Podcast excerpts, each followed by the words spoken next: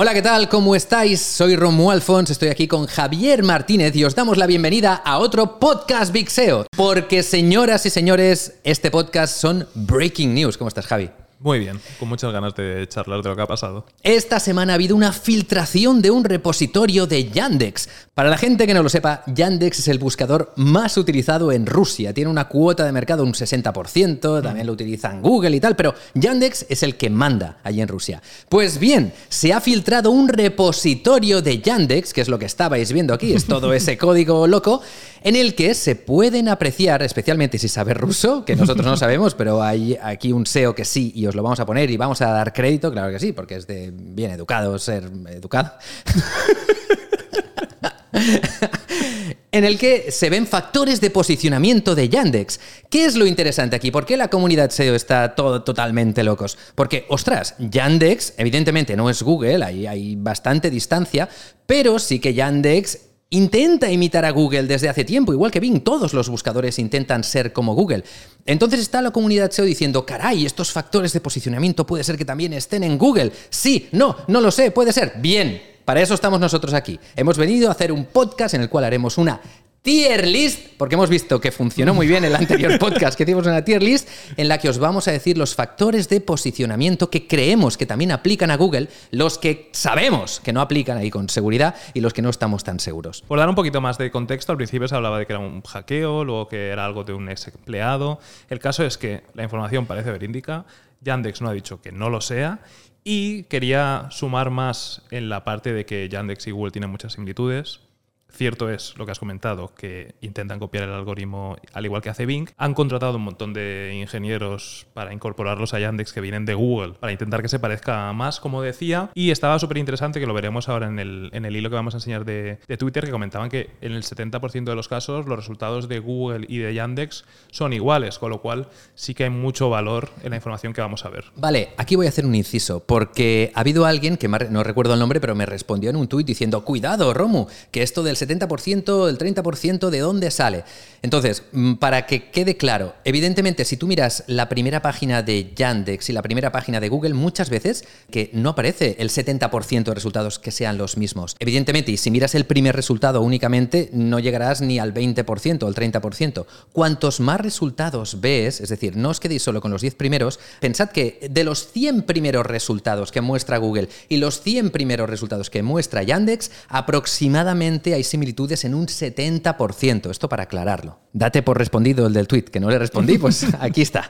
También tener en cuenta que estos factores que al principio se hablaban de que eran 1992, la gente está escarbando en este repositorio y resulta que son decenas de miles. No vamos a hacer decenas de miles aquí hoy. Hemos sacado los más interesantes y que y los que, han y, los que han traducido y que creemos que está bien comentar conforme vayan pasando las, las semanas, pues evidentemente irán saliendo más. También decir que en el listado que vamos a ver de factores es una pena, obviamente no podemos saber cuánto importa cada factor. De hecho ni Google ni Yandex lo sabe porque son redes neuronales que autoaprenden y van cambiando para mejorar los resultados. ¿no? En el caso de Yandex se llama MatrixNet, que me parece un nombre guapísimo. En Google, como ya sabréis, se llama RankBrain. Y lo que sí que está en el repositorio, que es interesante, casi curioso porque tiene poca validez, es cuánto importaban al principio. Es decir, cuando pusieron todos estos decenas de miles de factores, qué valor tenían inicial. Pero claro, ahora mismo es que quizá hay uno que tiene más peso que mil juntos. Entonces, simplemente tener esto en cuenta. Hombre, ¿qué espera la gente? Que además de decirle los factores de posicionamiento, le digamos el porcentaje de peso en el posicionamiento. No, evidentemente lo que vamos a hacer aquí es una visión objetiva, profesional, que para eso nos dedicamos al SEO, llevamos mucho tiempo y creo que os podemos aportar valor interesante. Y no os quedéis solo con el resultado final, igualmente me encantaría que si no estáis de acuerdo en algo, y estoy convencido que no lo estaréis, más de uno, más de una, dejad un comentario y explicad el por qué. Pero lo importante de estas tier list es lo que se va hablando, ¿de acuerdo? Para la persona, para ese que está en el coche o esa que está en el coche escuchándonos, es importante no únicamente el resultado final, sino todo lo que vamos diciendo en medio, porque a veces en el anterior tier list, por ejemplo, pasó, ¿no? De, que había gente que decía, esto no puede estar aquí, pero nosotros mismos decíamos, esto lo ponemos aquí por esto y por lo demás allá. Hace falta el contexto, hay que, escuchar el, podcast. Y os tenéis que ver el vídeo entero, que es bueno para la retención y para que YouTube lo muestre más. Vamos a ver unas cosas rápido para que veáis de dónde viene la información información. Tenemos aquí el repositorio del que hablamos, bueno, el archivo donde están los factores de, posicionamiento, que es un listado pues enorme. Tenemos aquí el hilo de donde hemos sacado muchísima información y desde aquí le damos al- el crédito a Alex Burax. Alex Burax, un aplauso porque se lo ha currado un montón. ¿eh? Es brutal. Os lo dejaremos en la descripción, os recomendamos que lo, que lo veáis. Básicamente esta persona, que es el Head of Growth de Discover Cars, cualquier persona que haya alquilado un coche conoce este proyecto, una página muy muy grande, y se ha dedicado la última semana a interpretar el archivo e ir poniendo hilos con, con los factores de posicionamiento. Lo que he hecho yo en este caso es coger esos archivos y llevarlos a nuestra querida tier list Fea, pero funcional. Sí. Donde tenemos, creemos que sí, creemos que no, no lo sabemos. Haremos el esfuerzo de siempre que coloquemos alguno de estos factores de posicionamiento en la tier list, decirlo en voz, porque a veces lo movemos para la persona del coche también, que sepas que te tenemos en el corazón. Y no solo eso, que cada vez nos dejan más comentarios diciendo, eh, que yo os escucho en el coche. Sí, sí, aún hay locos que escuchan podcast solo el audio en lugar de ver el vídeo también. Si estáis ahí escuchándonos, que sepáis que, que os queremos. De hecho, sí que hay muchos, porque yo tengo las analíticas de Spotify, de Apple Podcast y demás, y tenemos miles Y te de pone escuchas. fuente de tráfico coche, ¿no? No, pero me refiero que, que hay muchos usuarios de, de audio, tenemos miles de escuchas. Es más, que no lo hemos dicho en este podcast. Somos el podcast de marketing más escuchado en Apple Podcast. ¿No lo habíamos dicho todavía? Joder, con lo que nos gusta vacilar de las cosas. Sí. Pues es verdad, y hace más de un podcast que lo somos. Sí, sí, hace semanas, lo cual, gracias. Muchas gracias, gente, sois los mejores. Dale En- subscribe y eh, comentario. En Spotify no lo sabemos porque no, no se pueden ver listados por categorías, ¿vale?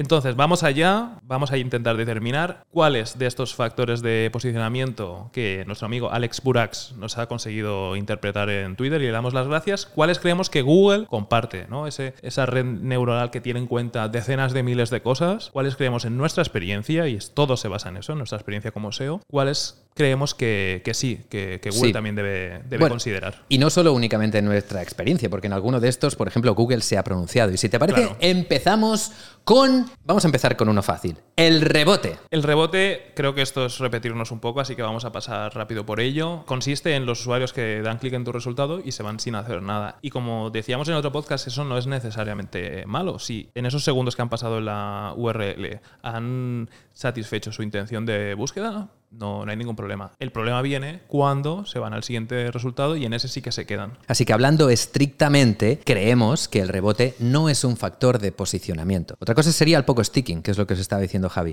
Pero en este caso, el hecho de que alguien entre a una web y salga no tiene por qué ser malo. De hecho, quiero hilar esto con otro que hay por aquí que estaba en el listado de Yandex que me parece brutal, que es última URL en la sesión. Es decir, justo lo que el destino, digamos, del pogo sticking. Si has hecho rebote en un resultado, en cambio en el segundo te has quedado y has cerrado y ya no has vuelto a Yandex, digamos que el, el motor de búsqueda entiende que, que por fin has podido encontrar el resultado que estabas buscando, que ya tu intención de búsqueda está satisfecha y por eso ha terminado tu sesión. ¿vale? Es decir, esto de última URL en la sesión lo que significa es que la gente o la persona, el usuario, ha entrado en la web y ha cerrado el navegador. Que ya no ha navegado más. Hostia, vale. Eh, aquí esto es bueno, ¿eh? Yo Sí, no- sí, no sí. la- nunca lo había pensado de esta forma. Es bueno, es una buena señal de posicionamiento, pero ¿hasta qué punto Google estará utilizando eso? ¿Tiene sentido? ¿Tiene sentido? Yo creo que sí.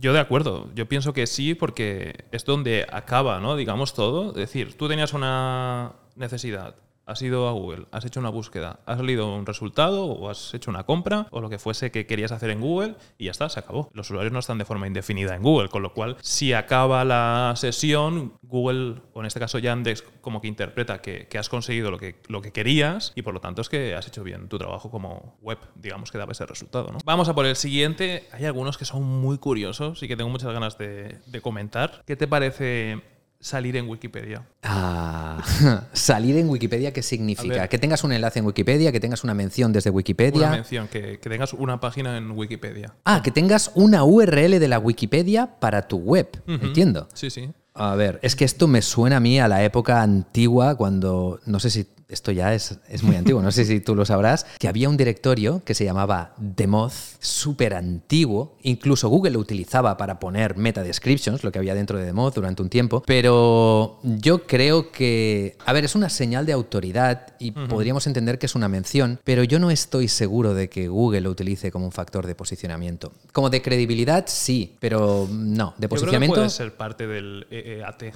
Entonces yo diría que sí. Lo estaba pensando por el nuevo E, ¿no? Y por el trustworthy, pero Sí, por el trust de decir, bueno, si sales en la Wikipedia, al final yo lo que aprendo, o uno de los aprendizajes que es algo de haber estado revisando esto de Yandex, es que no son tanto cosas como unitarias y que estamos hablando de miles y miles y miles de cosas y que todas juegan un papel. Un papel que quizá es insignificante y aporta un granito de arena y otras cosas que deben ser muchísimo más relevantes que algunas están aquí, ¿no? Y que el motor de búsquedas lo considere y que luego a lo mejor la importancia es de 0,0001, ¿vale? Y dentro de lo que es revisar la, la autoridad, la credibilidad de una web, sí que en mi cabeza como que tiene sentido que salir en Wikipedia sea una cosita más y que pueda sumar. Yo voy a aportar un poco más. Te diré que yo tengo mucha confianza en Google. Yo creo que Google cada vez va a ser menos manipulable, con lo cual es posible que esto pueda entrar dentro del algoritmo y que valga 0,01 de, por el trustworthy, que sea una señal de autoridad, pero creo que es algo fácilmente manipulable. Que los enlaces también lo son, pero de ahí viene el hecho de que cada vez Google le da menos importancia a los enlaces y yo voy a decir que Google, yo creo que Google no lo tiene en cuenta esto como factor de posicionamiento.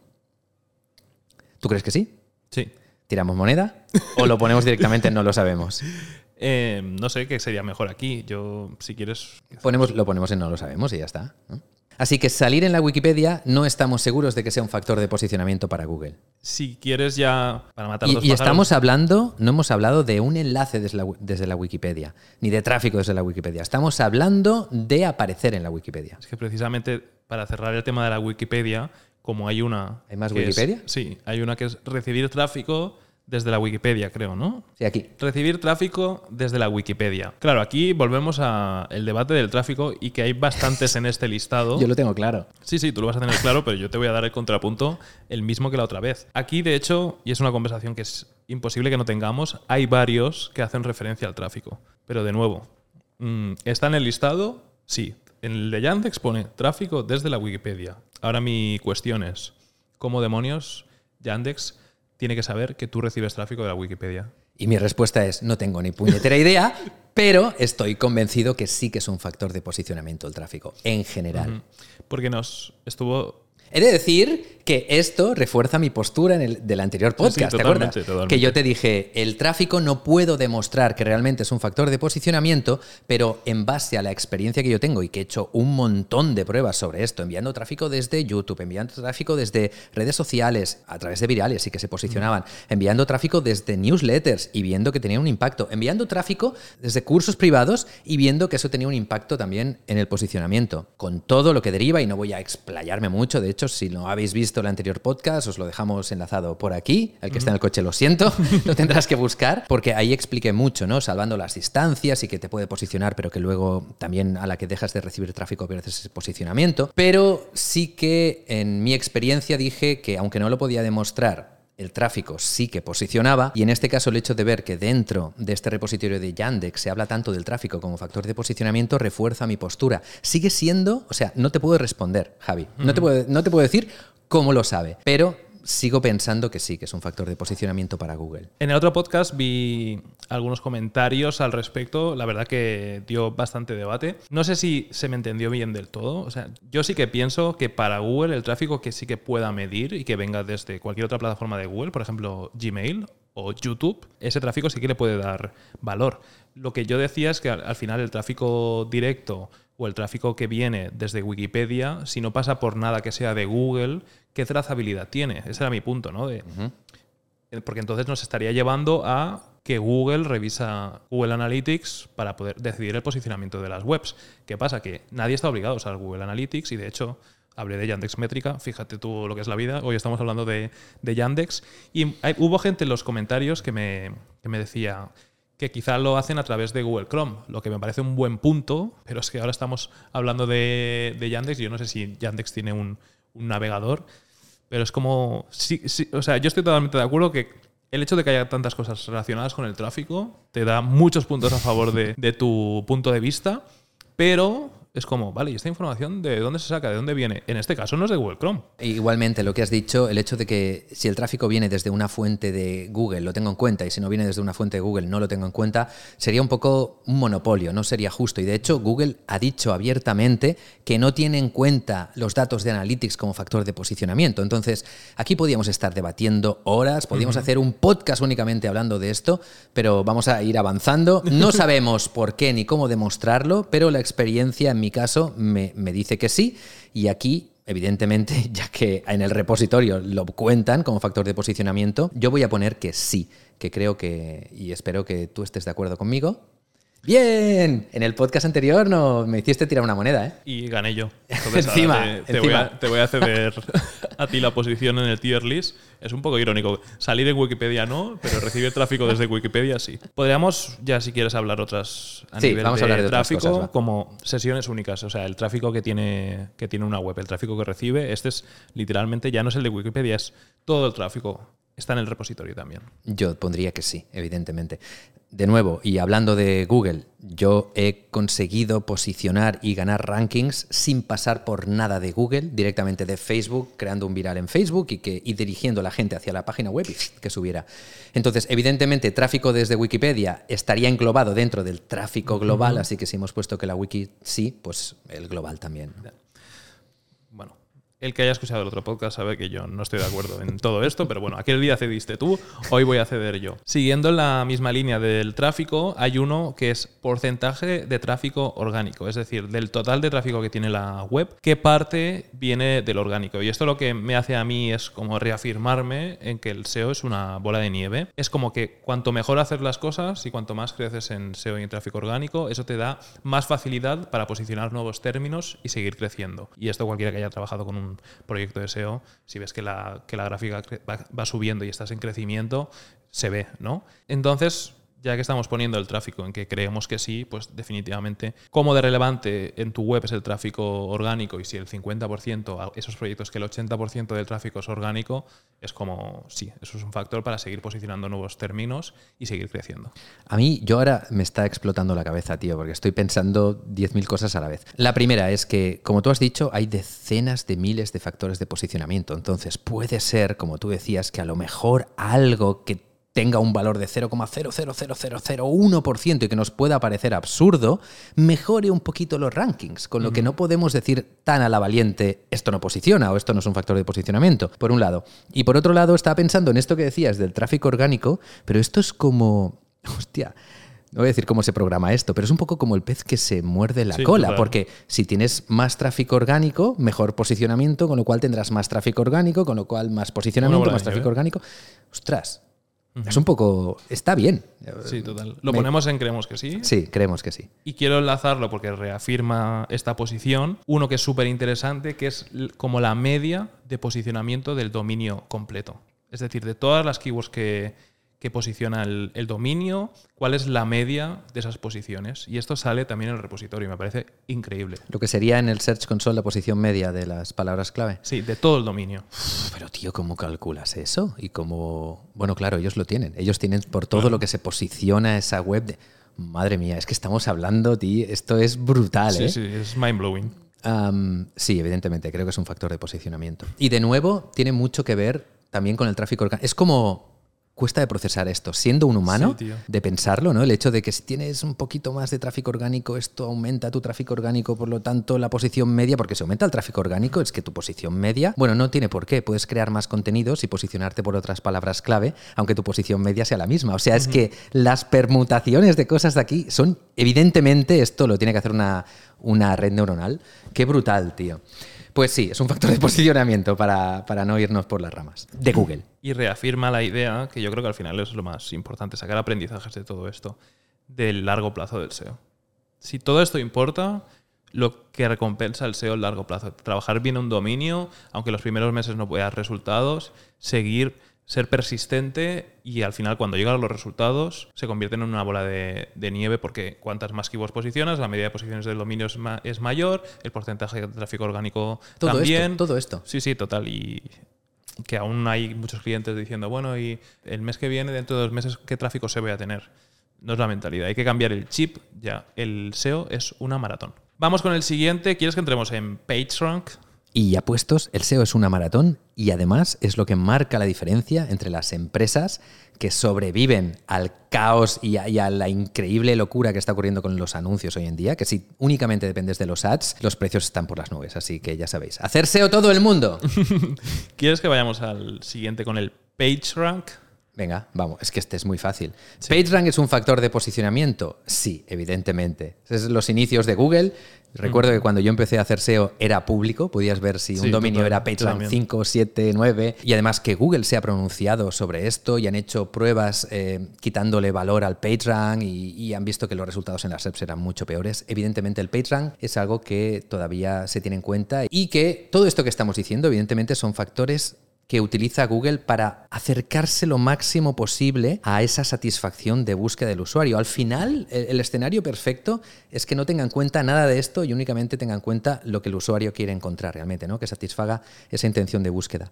Pero todo esto es la forma que tiene Google de entender que el usuario está encontrando cosas que le interesan. Y PageRank, ya os digo, está desde hace muchos años y va a seguir estando. Es como el buque insignia de Google, el PageRank. Aunque total, parece que les dé vergüenza, ¿no? Enseñarlo ya. Tanto que hasta estamos viendo que Yandex lo, lo incorpora porque en el repositorio pone PageRank, no pone ni enlaces ni... Ni Matrix Rank, pone PageRank, ¿no? Si quieres, para seguir por la misma línea, algo muy curioso que también estaba en este listado, porque hay varios alrededor de- del link building y de los enlaces, enlaces desde webs top 100 de PageRank. Esto es que lo veo, lo veo una estupidez. Porque, Pero- ya, pero es una, es una línea en el repositorio. cuidado, yo diciendo que me parece una estupidez lo que han hecho los ingenieros. No, no, ¿por qué he dicho esto? A ver, que nadie se me enfade. Si estamos diciendo que el PageRank es un factor de posicionamiento, evidentemente, si te están enlazando, me has dicho que eran enlaces, ¿no? Enlazando desde webs que están en el top 100 de PageRank, evidentemente va a ser un factor de posicionamiento. Esto estaría dentro del PageRank en sí. Sí, pero en el listado aparecen como... A lo mejor le da un factor un poco extra, ¿no? A lo mejor es un enlace que, que apenas transmite PageRank porque es una página nueva que está súper lejos del dominio y lo que tú quieras, pero como es una de las top 100, tiene ese boost. ¿Ves? Tiene sentido por esto, es verdad. Si es que cuando le das vueltas, tío, Ahora lo que habría que hacer es conseguir el listado de la- cuáles son las top 100 páginas con más eh, autoridad o más PageRank en este caso y ver en cuáles se puede conseguir enlaces. Una de ellas pues sería Wikipedia, porque en, en Google, por ejemplo, no, que es una de las páginas con más autoridad, pero estaría bien tener ese, ese listado y seguro que salen medios de primer nivel, por ejemplo, un CNN, un BBC. YouTube es, es PageRank 10. Sí, total. Lo que pasa es que en ese caso, como es más fácil de poner el enlace, dependerá también de qué vídeo esté. Y que cada una de las URLs de YouTube tiene un PageRank asignado. Yo recuerdo que cuando se podía ver el PageRank, la URL, lo que os voy a decir ahora es, eh, es- son datos. Es, es old school bueno, ¿eh?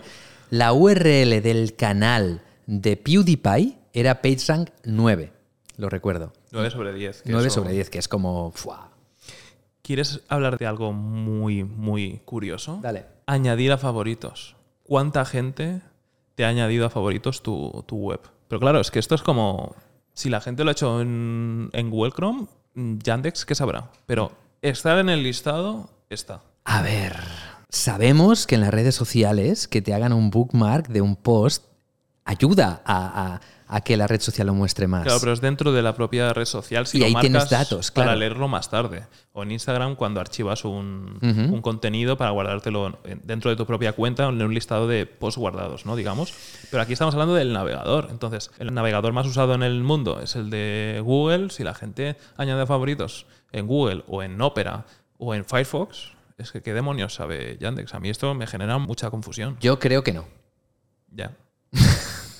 Yo creo que Google no tendría que hacer esto, realmente. Creo que no lo necesita. Creo que, que- que te pongan un bookmark a una Bueno, web. A ver, es buena algo, señal. Es un gesto, es como un gesto de decir, esto me interesa tanto que quiero guardarlo siempre en mi navegador. Simbólicamente el gesto tiene mucho sentido, pero entonces es que Yo creo que no. Google está pillando la información de Google Chrome y me parece muy poco democrático. Y ahora mi cabeza se va hacia el Big Data. Yo creo que si realmente esto fuera cierto en Google, los seres humanos, de alguna forma, los, todos los SEOs del mundo, lo habríamos percibido, porque hay miles y millones de personas haciendo webs y publicando cosas y viendo exposiciones, ¿no? Y habría visto gente y SEOs diciendo, oye, ponme un bookmark a la web, ponme un bookmark. Entonces, yo voy a decir que no. Yo voy a decir que no también, pero de nuevo, porque me parecería muy poco democrático. Todo el mundo está en, en libre derecho de usar Internet Explorer si te da la gana. Y esa información no la puede tener Google, con lo cual datos que provengan solo de sus herramientas es que no me parece bien, no me parecería ético. ¿sabes? Fíjate tú, hemos llegado a la misma conclusión. Pero por diferentes caminos. por democracia, por tu lado y por, por fe en la humanidad del mío, vale. ¿Quieres que hagamos dos muy rápidos? Sí, venga, va, va. Contenido de buena calidad y de mala calidad. Aquí- Contenido de la... De, sí, Aquí no, no es ningún secreto. Yo creo que directamente los ponemos aquí. Si haces contenido de buena calidad, tienes probabilidades de Es un factor de posicionarte posicionamiento. y es de los más importantes. Y si haces de mala calidad, lo contrario. lo suyo sería definir que es un contenido de, de buena calidad. Pero bueno, no, no tenemos todas las respuestas. Total, supongo que tendrá mucho que ver con la intención de búsqueda, que sea nuevo en el sí, sí, buscador, que no esté duplicado, bueno, todo lo importante Lo alrededor que hemos del dicho, el pogo sticking, lo que hablamos en el otro podcast, todo esto. Otro interesante por aquí, antigüedad del contenido, en positivo, ¿eh? como que un contenido más antiguo posiciona, es un factor de posicionamiento. Yo creo que no. Yo creo que sí. Joder. A ver, define. Si lo miro por la parte de que has sido el primero en indexar algo, en hablar sobre algo, lo veo como un valor. Pero aquí no te está diciendo que seas el primero, te está diciendo la antigüedad del contenido. Claro, pero es que luego el, el factor, esto sería como el nombre, como tal. Luego, en cada uno de los factores hay un enlace a una Wikipedia interna de Yandex donde seguro que hay una explicación súper amplia que obviamente si le das al clic no puedes acceder, ¿vale? Entonces, mi interpretación No he entendido nada de lo que has dicho, Javi. en el... en y como el- quiero rebatirte, quiero que me lo dejes muy claro. En este listado que vemos aquí, Sí. Ah, ves vale. que cada uno de ellos tiene un enlace de explicación Sí, dentro sí. de una Wikipedia del, del equipo de Yandex, que obviamente si intentas entrar a esta URL no te deja entrar. Con lo cual, hasta los propios factores yo creo que hay que interpretarlos un poco y yo la interpretación que saco es esta y si es esta me parece válido de decir, bueno, ha pasado algo relevante, por ejemplo, en Google News o hay un contenido sobre una materia de algo que empieza a tener búsquedas. Hostia, esta fue la primera web en hablar de ello, en indexar un contenido y el contenido es original y las otras son reversiones de ese contenido. Eso me parece como algo positivo y que te puede llevar a Vale, posicionar. en- entonces yo mm, te voy a dar mi opinión. Y creo que no estás respondiendo bien bien a esto, porque lo que estás diciendo es que es la fuente primigenia, es como la primera cosa que habló sobre algo. Esto se tiene en cuenta como factor de posicionamiento o no. Pero claro, si me dices antigüedad en sí, tú puedes crear un contenido de mierda y dejarlo 10, perdón, y dejarlo 10 años y eso no, no, lo siento, pero eso no puede ser un factor de posicionamiento. Entonces, si Yandex lo está haciendo, Google, que es más listo, no lo va a hacer. Me reafirmo en el no, Javi.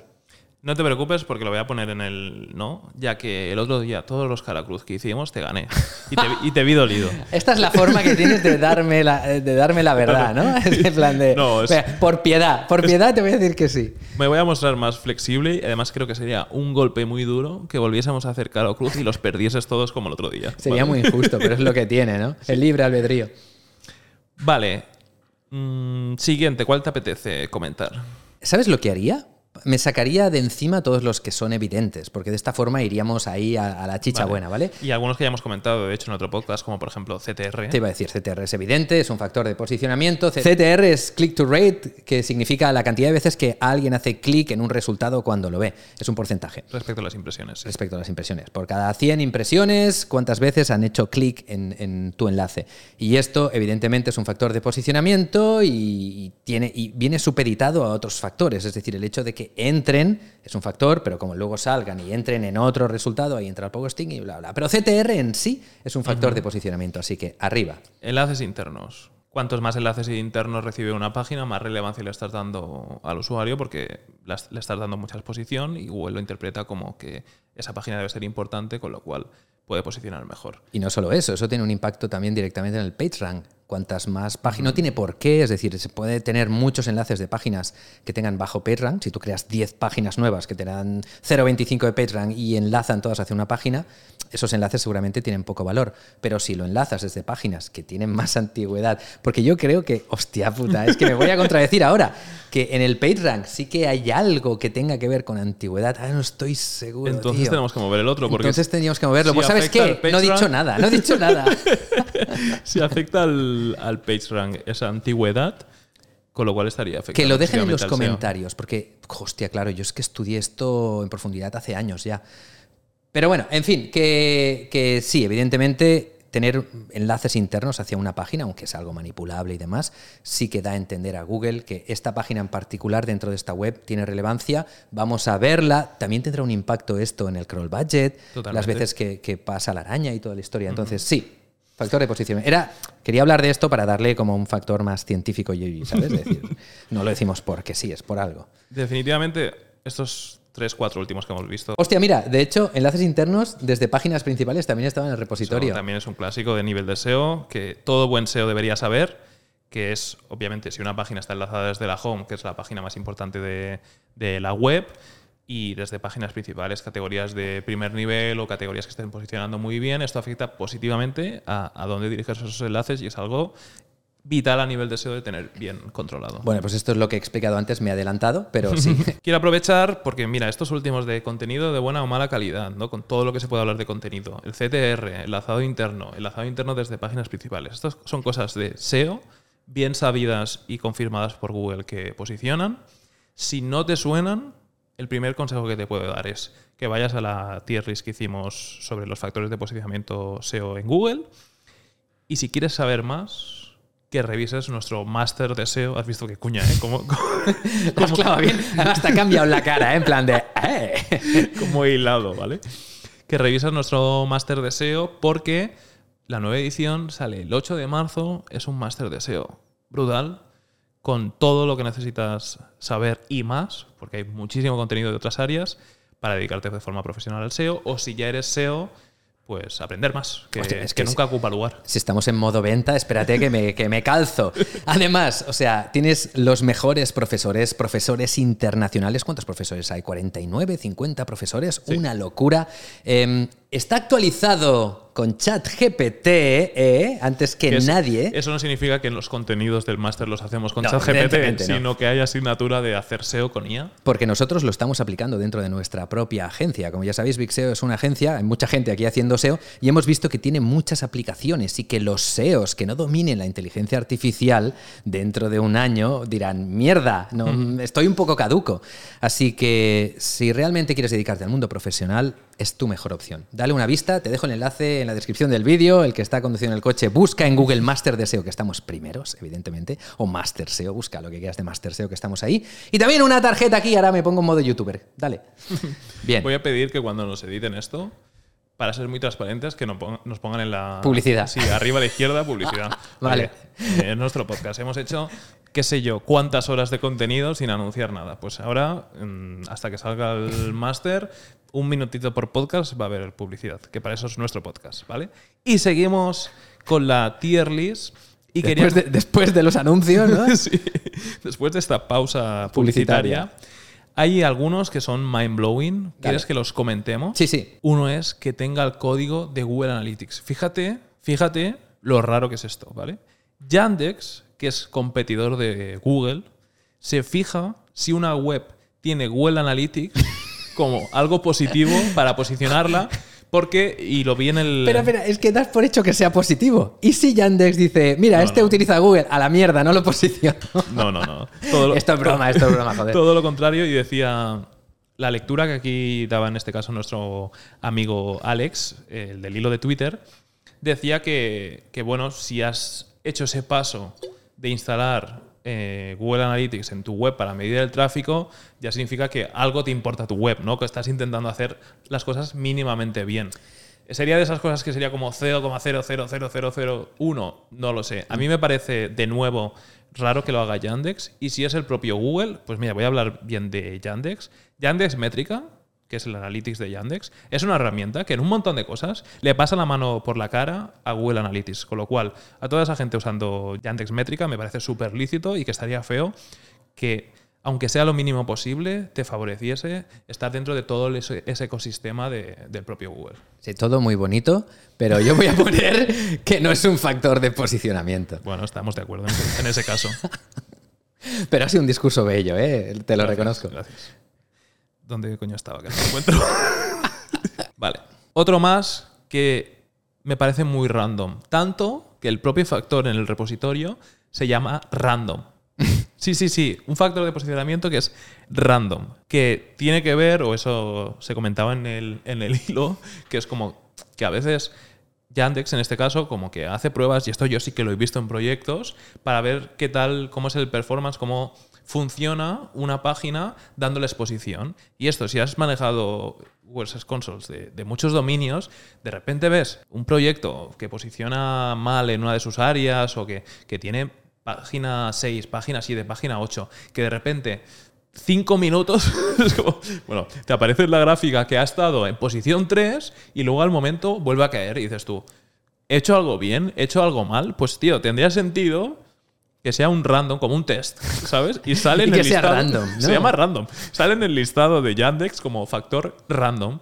Y quizá la explicación es esa que, que dice Alex en este caso, que, que, será una especie de, testeo y de estas cosas que pasan raras a veces en los proyectos, que durante un breve espacio de tiempo, una URL, ¡pum!, da un salto y vuelve a caer. Es que tiene todo el sentido del mundo, especialmente si lo que quieren estos buscadores es dar el mejor resultado, porque muchas veces es posible que el mejor resultado sea una página nueva, y para una página nueva a lo mejor es nueva o, de reciente creación, y para esa página es difícil que tenga pues todo esto que estamos diciendo, que si PageRank, enlaces desde las top 100 de, de todas estas historias, ¿no?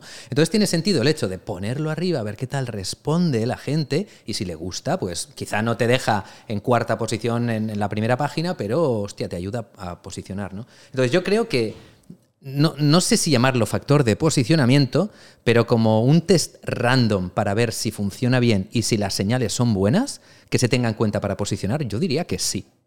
Ya, tío, pero ¿cómo te random? Valga Es- la es muy redundancia, random. Es poner como factor de posicionamiento random.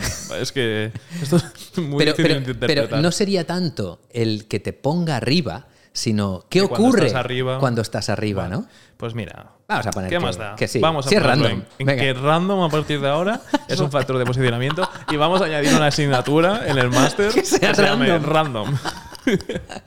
¿Cómo aprovechar el random de Google, ¿no? En el momento que te pone arriba, ¡pla! Bien, vamos con otro que yo creo que vas a estar de acuerdo.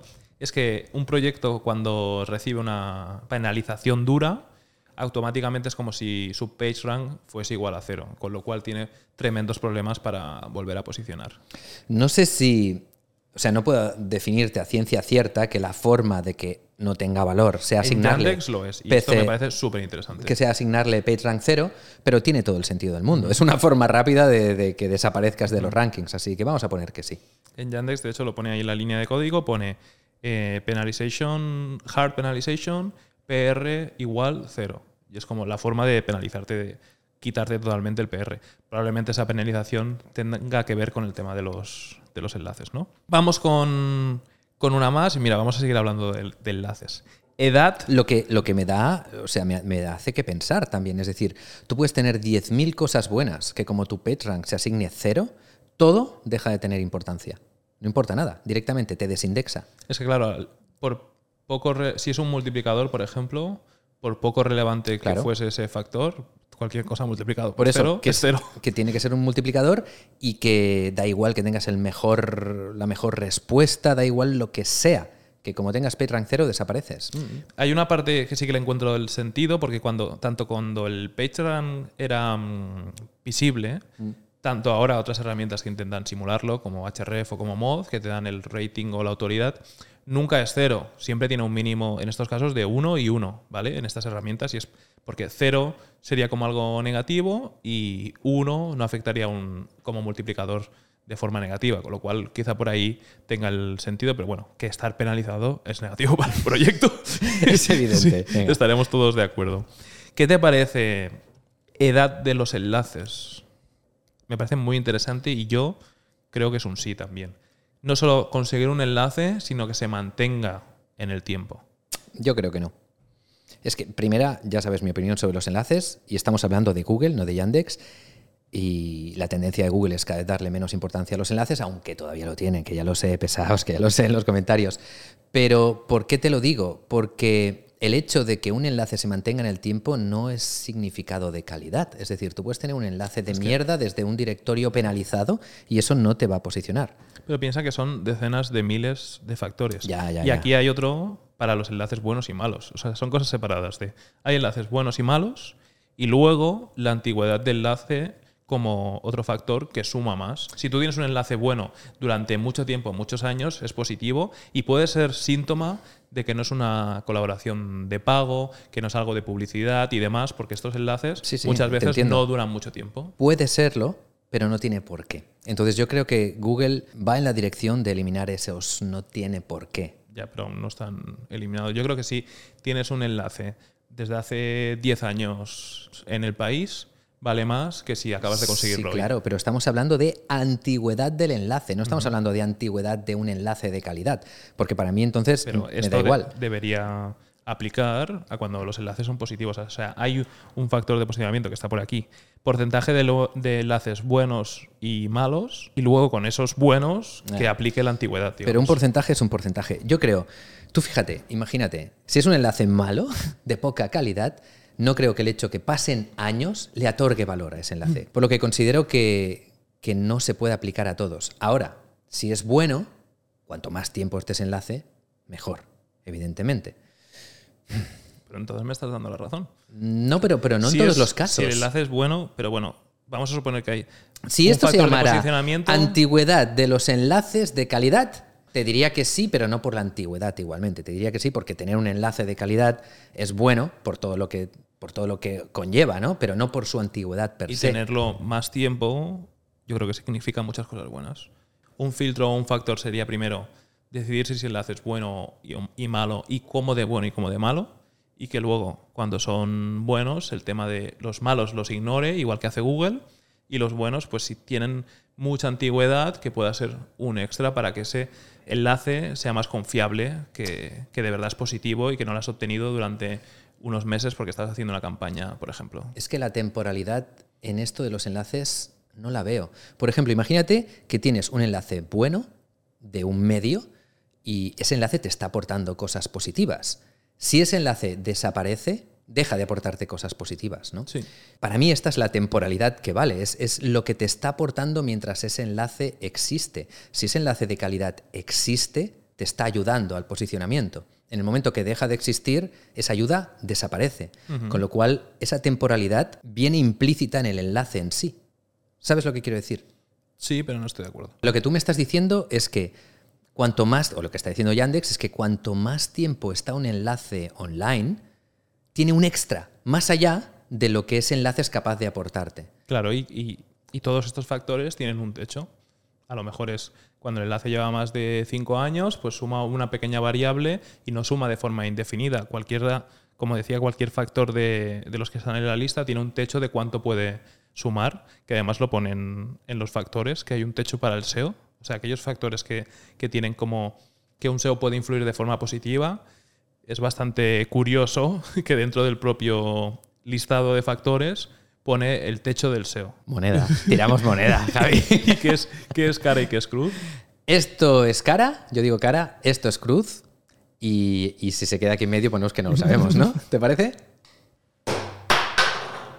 Uy, has ganado. He ganado. Si es que te he dicho que no debías tirar monedas, o sea, que gano siempre, no sé por qué. Vamos a seguir. Qué cabezón me he puesto en esta, ¿eh? Yo, yo también, yo también. Vamos a seguir con otro que me parece bastante random, que es .com. No es factor de posicionamiento. El factor de Yandex pone factor es un .com. Anda ya, tiene- tío, anda como que ya. lo tiene en cuenta. Por favor, Yandex, no me jodas, tío. Puede eh, ser relevante. No hay que pensar en, No me- no, en, en absolutos. No hay que pensar en absolutos. Solo Solo, los los Siths Siths hablan en piensan absolutos. piensan en absolutos. El punto .com puede ser favorable para posicionar a nivel internacional, cosa que un punto es si quieres posicionar en Francia, no. Si le das la vuelta de esa forma, Hombre, claro, sí, eh, Es- evidentemente. pero es que es algo un, un motor de búsqueda tiene que Pero no, porque tendría que poner. decenas de miles de no, cosas. pero entonces el .net también, el .org también, porque son globales No, y porque es no. mejor el .com que el .net. No tiene sentido, tío. Es que eso no lo hemos revisado, que seguramente también está en la lista. No, Están todos los dominios del mundo, claro que sí. Es algo Todas que, las extensiones. Claro, es algo que un, un motor de búsquedas, sin lugar a dudas, tiene que considerar y se tiene que fijar en ello para. Como factor de posicionamiento, no, tío. Claro, si tú tienes una extensión de .es y quieres posicionar en España, hace sentido. Si tienes una extensión de .es y quieres posicionar en Francia, no. ¿Y vas a favorecer a un .es antes que a un .com dentro de España? No, pero Ah, es que eso ¿por no, lo, eso no lo pone el factor. Porque un dominio internacional y un .es es un dominio para España. En cambio, para Francia sí que puede estar considerado ese .es como negativo. No, pero, pero si es un factor de Estamos hablando de factor de posicionamiento, es decir, algo que afecta a tu posicionamiento, que sea un .com. Positiva o negativamente. Hay algunos en esta lista que son, que son negativos. Y el .com puede ser positivo en muchos escenarios y un .es puede ser negativo en otros. A ver, si tenemos que tener en cuenta que, un- que- que el algoritmo tiene que posicionar en todo el mundo a nivel global, sí que estoy de acuerdo. Claro, Que- es pero no yo no lo considero que sea un factor de posicionamiento a nivel... O sea, yo no creo que el .com tuviera que estar favorecido. Lo que sí que entiendo es que un .es tuviera unas restricciones. Por eso me parece raro que .com sea un factor de posicionamiento. En el listado hay tanto cosas pos- positivas como negativas y yo creo que este es un escenario donde para unas cosas puede ser bueno, para otras malo. Y Malo no, que- no, no puede ser malo el .com. No, pero el punto es sí, por ejemplo. Están los, eh, si están los, el resto de, de dominios, o por ejemplo, hay muchas cosas en el, en el listado que he estado viendo que tienen que ver con el SEO local, que aplicarán en aquellas búsquedas que sean locales y en las otras será irrelevante. tiene Es que, sentido. claro, esto es una máquina súper compleja donde tienen que estar considerados todos los escenarios. Por eso hay decenas de miles de líneas en el código, porque todo está recogido. Claro, pero nosotros estamos hablando de factor de posicionamiento, de condicionante para aparecer, o cual- claro, porque es que si empezamos a mirar la puntilla, tiene sentido que los territoriales, pues haya algo, tiene que haberlo, de hecho lo habrá seguro, ¿no? Que diga, pues esto es mejor para punto .es y que no se posicione en otros lugares. Pero yo creo, y voy a decir que .com no es un factor de posicionamiento. No quiero que la gente malinterprete que un .com es mejor para posicionar que otro dominio. Claro, es que depende de la situación. Si quieres posicionar en varios mercados a nivel internacional, pues sí que te, te va a servir el, el dominio. Hay otros Y el punto .net, y el punto .net también. Cualquiera que sea global, digamos. Eso mismo. Siguiendo por esta línea, y este yo creo que sí que lo vamos a mover a creemos que sí, que es región y país. ¿no? De, en el SEO local, pues es, Evidentemente. es importante. Es justo lo que estamos hablando Sí, sí. ahora mismo. Otro de los que me parece bastante curioso es muchas barras en la URL. Me refiero al, al slash. Sí, ¿vale? slash, slash, slash. Yo aquí lo tengo clarísimo, Javi. No, Mm, Yo creo que sí, porque muchas barras es sinónimo de profundidad. no tiene por qué. No tiene por qué. Tú puedes tener un enlace directamente. Tú puedes estar a un, a un clic de la home, aunque, aunque estés a muchísimas subcarpetas a nivel de URL. En este caso, y esto nos va a aplicar en, en varios de ellos porque están por aquí, y yo pienso todo lo contrario. O sea, yo creo que cuanta más barras significa que estás en niveles más bajos de profundidad y que eso hace que la URL pues, sea menos relevante. También tenemos por aquí keyword en la URL, que para Yandex sí que es un factor de posicionamiento, luego será más o menos importante. Tenemos parámetros en la URL, lo cual sí que me parece también negativo, y que cuantas más parámetros y, e interrogantes, espacios y este tipo de cosas, más ilegible es la URL y que por ende será negativo. En, en estas cosas en las que no estamos de acuerdo, nos gusta mucho leer los Claro. comentarios de la gente porque aportáis un montón de cosas. Mira, en el 2016, John Mueller confirmó que las keywords en la URL son un factor de posicionamiento. En el 2017, Mueller, hablando de lo mismo, dijo que las keywords en las URLs estaban sobrevaloradas para el SEO. Ya, pero sobrevalorado no es lo mismo que no importar. Cierto, sigo leyendo. En el 2018 dijo que los usuarios no se tendrían que preocupar de utilizar keywords en las URLs. Cada año se va acercando más. Vamos a ver. En el 2021, Mueller dijo que en una URL el ranking factor de las keywords era muy, muy ligero. A ver, en el 2022. Aún sigue siendo factor. ¡Mierda! Todavía no han confirmado que no lo son, con lo cual, ¿sabes qué? Como sé que voy a perder si tiramos una moneda, te voy a decir que venga, sí, va, ahora he cambiado de opinión. Pero Igual- fíjate, pero, pero, pero, pero, pero, como nosotros nos adelantamos al futuro, quiero que os deis cuenta hacia dónde están yendo las cosas. Es decir, antes más, menos, menos, menos, menos, menos. Y llegará un punto cuando lo lleves al límite matemático que inexorablemente, irremediablemente, eso no será un factor de posicionamiento. Entonces, hoy, a día de hoy, 2023, me tengo que joder y decir, venga, vale, pues pongamos que sí, pero yo ya considero que no, porque es, es lo lógico, es hacia dónde va todo. En cualquier caso, aún no estábamos hablando de keywords en la URL, estábamos hablando de muchos slash, como muchos niveles. Pero bueno, esto aplica un poco a todo, ¿no? El tema de que en las URLs se puedan considerar para el SEO. Otra que comentamos, de hecho, el otro día y que tiene que ver con las URLs son números en las URLs. como que es negativo. A los ojos de Yandex es mejor una URL que no tiene números. Es que, tío, yo ya me he rendido en el tema de las URLs. Ya, pero un número no es una keyword. Y esto, esto es una aliada realmente si lo piensas, porque PrestaShop te pone números en las URLs respecto a como que le da un ID Joder, y- a la categoría o al producto. Y, y la- y los slash de los que estábamos hablando antes, las barras inclinadas también. No, pero el factor ahí ponía muchas barras. No usar una ni dos, quizás es hacer cinco niveles de profundidad, que puede tener más sentido. Pero usar números, si tú haces un post de eh, los 10 lugares que no te puedes perder que- de Barcelona y tienes que quitar el 10 de la URL porque si no te impacta negativamente, tío. ¿Ves? Si es que al Yo final. este creo que no, ¿eh? Ah, no, sí, unos sí y otros no, Claro, ¿no? La keyword sí y lo Claro, porque la keyword Y los tiene sentido. Que la No. keyword coincida con lo que está buscando el usuario, pero que poner un número en una URL te impacte negativamente, me Lo que, parece. lo que tiene sentido es no tener en cuenta las URLs para el SEO y punto, tío. Que todavía sea un reducto, es que me da absolutamente igual. Como sé que está mal tener en cuenta esto, pon que sí, pon que no. ¿Tú qué quieres? ¿Que no? Pues pon que no. Yo quiero pensar que. Esto que es muy random, que- pero- Que, que un número en una URL no te va a afectar negativamente. Vamos. Mira, ahí hay uno que me gusta. Cantidad de anuncios en la página. Sí. Sencillamente porque tiene que ver con las Core Web Vitals. Directamente. O sea, Y que es muy irónico que el propio Yandex y Google tienen un sistema de monetización de anuncios, pero que si lo usas te afecta negativamente al posicionamiento. Es como, ya cabrón, pero de esto estás ganando dinero. Pero bueno, ¿sabes? fíjate qué buenos que son, que ponen por encima. Bueno, lo que ponen por encima es que la gente utilice su buscador, porque si solo pusiera arriba páginas con muchos anuncios, nadie lo utilizaría. Entonces, sí, evidentemente es un factor de posicionamiento. Duración de la sesión. Joder, es que estas cosas tienen tantos matices, tío. Aquí en este caso, ¿no? Como hablábamos antes de cuál es la última página visitada por el usuario, yo me imagino que duración de la sesión, cuando no es rebote, es decir, si has entrado, has salido te has ido al segundo, es muy diferente de has entrado, imagínate una búsqueda informacional, y has estado en el primer resultado 20 minutos y te vas al segundo para seguir consumiendo y leyendo información. Ahí no puedes decir que el primer resultado no ha, no ha satisfecho tu intención de búsqueda, sino que estás queriendo buscar más contenido. Y a lo mejor en el segundo te tiras tres minutos. Ese tiempo que has tardado en volver a Yandex e irte al segundo y el hecho de que en el segundo pases menos tiempo significa que estás consumiendo más contenido, pero el primero sí que ha hecho su función. Es que tengo que decir que sí que creo que la duración de la sesión es un factor de posicionamiento porque hay tantas variables en las cuales, en algunos casos en particular, sí que te está dando señales de que es bueno para el usuario o de que es malo para el usuario. Entonces tiene sentido. Pero ya digo, aquí hay muchos matices, pero bueno, para eso están los motores de búsqueda. Tienen que tener en cuenta todos estos matices. Y otro que seguro que vamos a estar de acuerdo es página huérfana, que afecta negativamente. Porque significa que esa página no recibe ningún enlace de ninguna página de la web, con lo cual no puede ser muy relevante, ¿vale? Página huérfana, bueno, lo acabas de definir tú. Para los que no lo sepan, es una página que directamente no puedes acceder desde la web, desde ningún sitio. Último cambio en el contenido. ¿Cuándo se ha producido ese cambio?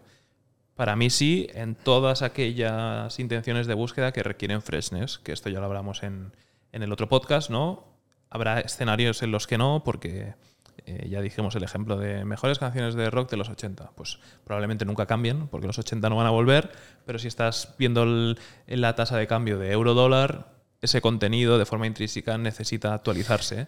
Entonces, si tú tienes este contenido y hace una semana que no lo actualizas, para el usuario, ¿qué validez tiene? ¿Cuál es la tasa Claro. de hace una semana, no? ¿Sabes lo que pasa? Y esto tiene que ver también con lo del punto com que hemos dicho. Seguramente estos factores de posicionamiento están supeditados a otros en algunos casos. En el plan de. En el caso de que sea punto .com y que esté intentando posicionarse en Claro. México por no sé. Claro, es que entonces todo esto empieza a a tener sentido, ¿no?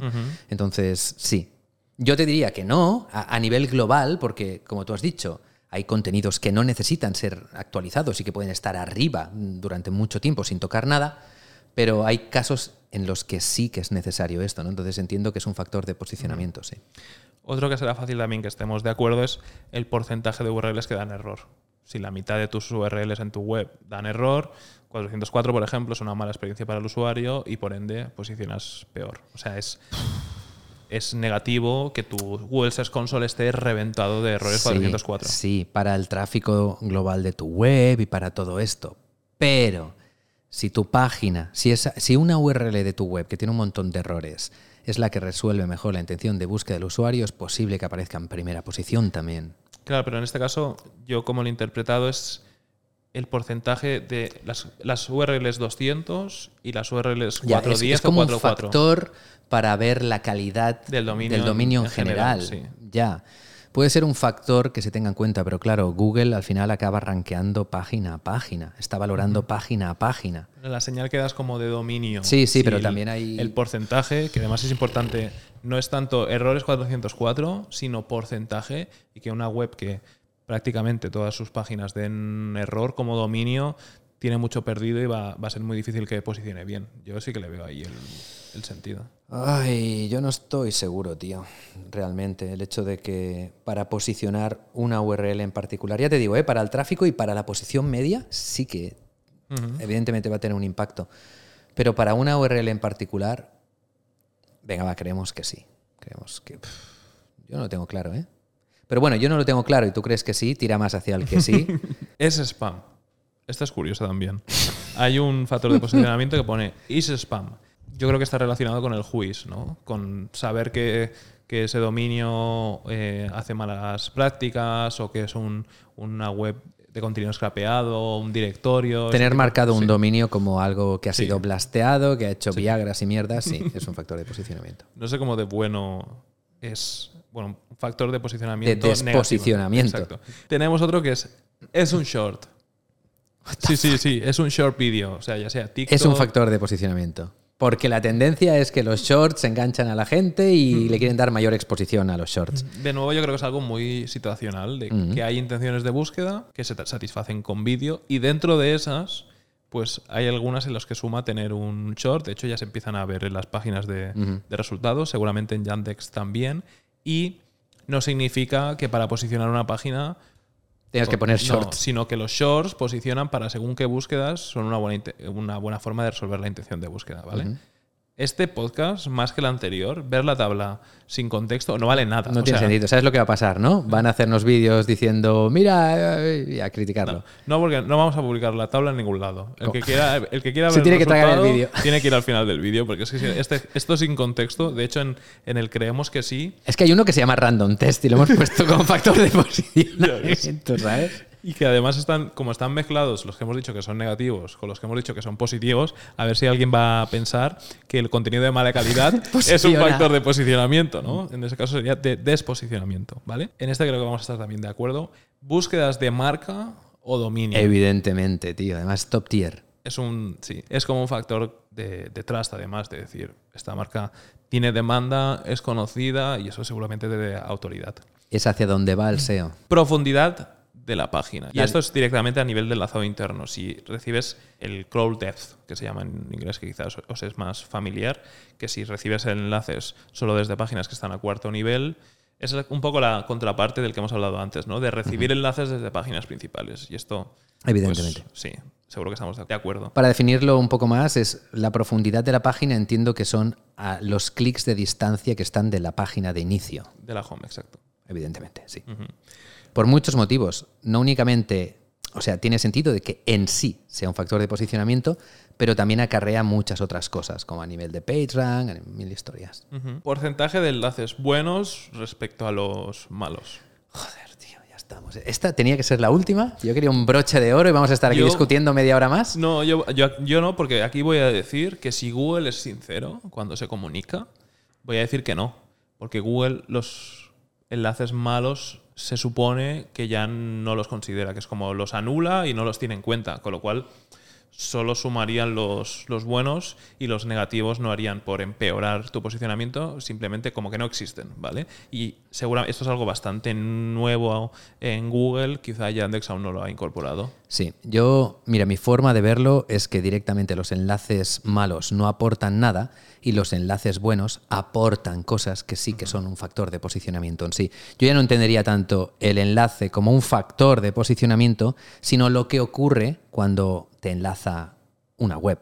Como por ejemplo que te traspasa PageRank, que hemos visto que es un factor de posicionamiento, que te traspasa tráfico, que es un factor de posicionamiento, Javi, aunque, aunque no te guste. Ahora sabes de forma pragmática que en Yandex sí. Sí, sí, sí. En Google aún, a ver si se le liquea algo o si un ex empleado, bueno, no lo creo porque decían, se comentaba en, respecto a esta noticia que esto también le pasa a Yandex por el hecho de que haya gente que sepa cuál es su listado de factores de posicionamiento. En Google es algo a lo que los empleados no tienen acceso, con lo cual no le podría suceder, digamos. Bien, pues hasta aquí la, esta especie de tier list que hemos, que hemos hecho. Ha sido hoy. una charla, ha sido una charla Sí. sobre factores de posicionamiento, ya está. El hecho de que Yandex los haya hecho públicos, quitando alguna cosa bastante graciosa como lo de las URLs y el random y demás, creo que no deja de ser una clase de SEO y de posicionamiento. Y de puntos de vista, porque También. hemos sido muy categóricos en decir sí o no.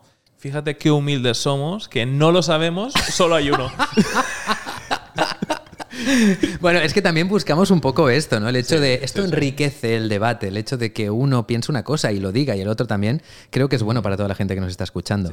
Así que, gente, Que, evidentemente hay muchísimas cosas que no, que no sabemos y están basadas en nuestra experiencia.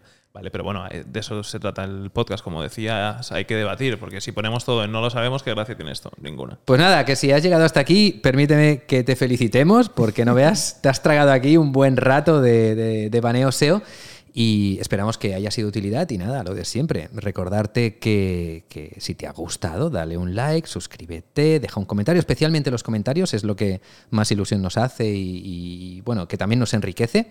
Dale a la campanita también, por si algún día decidimos hacer un directo que te avise. ¿Y qué más, Javi? Nada, volver a recordar Qué cabrón soy, he dicho. ¿Qué más, Javi, para que hagas tú la publicidad del máster? Bueno, no me importa. Eh, no me importa. Eh, estoy muy orgulloso de, de él, con lo cual, ¿por qué no mencionarlo? Que estamos el día 8 ya arrancando, con lo cual, si quieres darle una vuelta, revisa la página, o pide una llamada, o escribe por WhatsApp, o por paloma mensajera, haz llegar tus dudas como quieras. Y también recordarte que estamos muy activos con nuestra newsletter. Con lo Oh, cual, si te quieres apuntar a la newsletter y ver este tipo de, de noticias lo antes posible y que filtremos toda la información que hay en Internet, que es mucha por ti, pues aquí en la descripción tendrás también el Cierto, enlace. cierto. Ahora quiero yo decir las virtudes, porque estoy también súper orgulloso del equipo. Te dejamos el enlace en la descripción del vídeo también y en el comentario fijado para que te puedas apuntar a nuestra newsletter. Cada semana aquí hay un equipo de personas que hacen una curación de las mejores noticias de marketing digital y SEO y encima lo escriben gracioso y con opinión. No es un texto escrito por ChatGPT, es gente diciéndote lo que opina sobre una noticia, lo que hemos hecho aquí, que si posiciona, pues esto, ¿no? Entonces yo creo que también es muy interesante, así que apúntate a nuestra newsletter y ya está, eso es todo, Javi. Felicidades. Bueno, Buen trabajo, dos, tío. ¿eh? Esto, eh, ya, es que es el segundo, el tercero con el pie ya. y codo y todo. Y, y nada, nos vemos en el siguiente podcast. Muchas gracias, gente. Chao.